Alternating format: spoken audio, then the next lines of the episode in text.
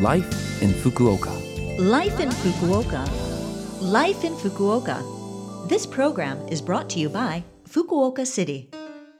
Good morning. You're joining me, DJ Colleen, for this morning Life in Fukuoka on Love FM. This program is a short program to give you information to help you out with life in Fukuoka City, share tips on things to do, and other local information. Life in Fukuoka is on every Monday morning in English with me, Colleen, so make sure you tune in. Life, in Fukuoka.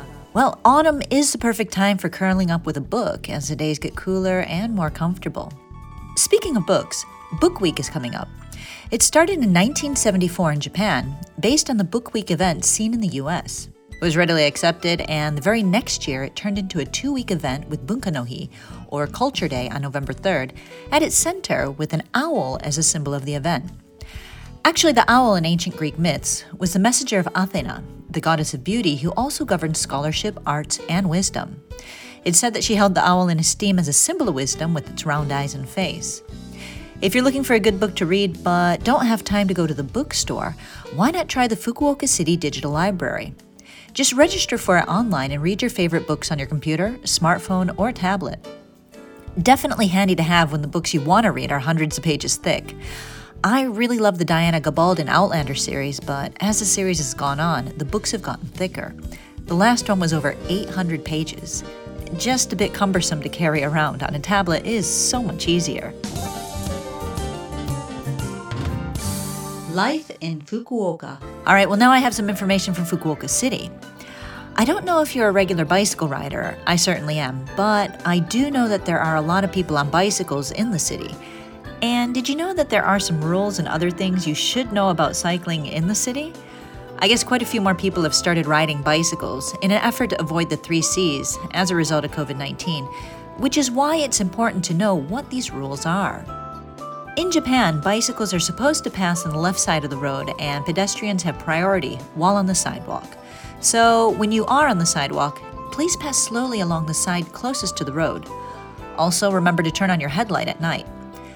If you leave your bicycle parked on the road not in a designated area, it will be taken away, so always park in a designated area. Another thing to be aware of is that riding side by side is not allowed. Of course, cycling while drunk is definitely prohibited, and you must not use umbrellas, mobile phones, or earphones while cycling, as it is dangerous. From October, people who cycle in Fukuoka City are required to have bicycle insurance. If you have an accident involving another person while on your bicycle, you may be required to pay them quite a bit of money.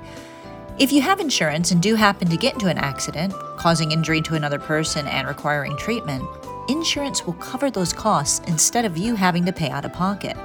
So, make sure you sign up for that insurance just in case there is an accident. And of course, make sure you follow traffic rules when cycling. Take your time and be careful when cycling.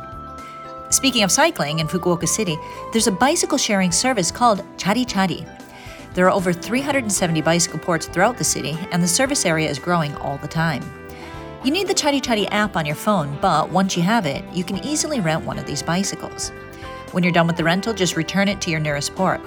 It costs 6 yen per minute to borrow a bike, so for example, cycling from Tenjin to Hakata, it would take about 10 minutes, costing you about 60 yen.